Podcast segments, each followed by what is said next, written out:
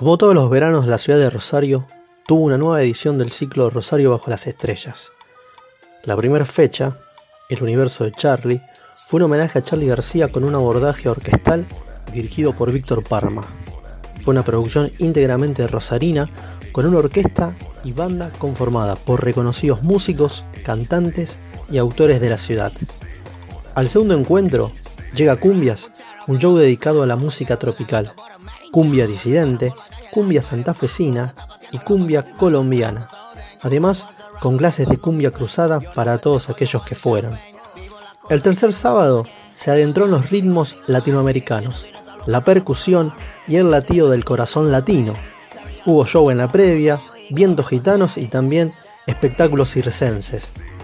La última noche fue la denominada Suena Urbano, una jornada dedicada a los sonidos urbanos del presente, el mundo del hip hop atravesado por la vigencia actual del rap y el trap.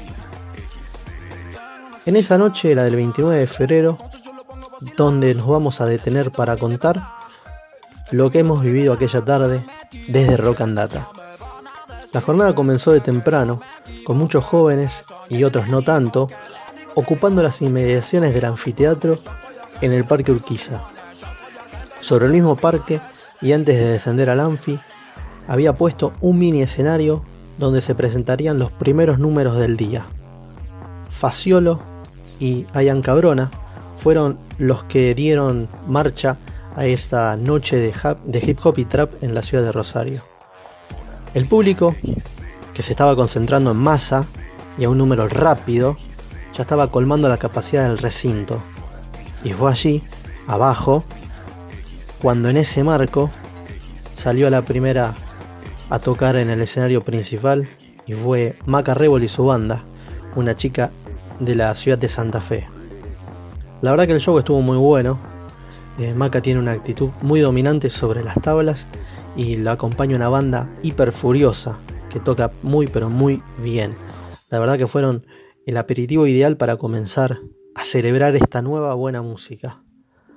Al término de Maca, le tocó Femigasta subir al escenario y la verdad que la rompió toda. Esta chica hizo subir las temperaturas mucho más en el atardecer de aquella noche. Femigasta tiene una particularidad, es una referente para miles de mujeres que encuentran en sus canciones y en su voz eh, la lucha diaria para aguantar y para encontrarse. Una genialidad. Pasado Femigasta llegó el turno de los locales Calliope Family, una banda ya consolidada y que la verdad siempre demuestran por qué son de los mejores que tenemos en el hip hop de Rosario. No hay dudas, sin vueltas y precisos, cada vez que tocan crece el público, suman más adeptos y está buenísimo porque lo hacen tan abierto que desde los más jóvenes a los más grandes podemos entrar a este mundo de la mano de una banda que realmente lo hace excelente y para todos. Quedó atrás Caliope, llegaba el momento para cerrar la noche y era el momento de los reyes del trap hip hop, del rock, ¿por qué no? Pasadas las 22 subían al escenario Catriel y Paco Amoroso. Negar que la performance no es rockera es disparatado. Ellos saben lo que quiere su público, se lo dan, pero además tienen las armas necesarias para atraer a todos aquellos curiosos que no han caído en la música todavía, en lo que hacen ellos puntualmente. El setlist fue demoledor, una lista que realmente tocó todas las canciones que ya nos aprendimos de punta a punta. Arranco con Hola Mina XD, todo el día McFly, estos temas que cantan por separado, primero Paco y después Catriel. Aminó mi sombra, no aterrizo.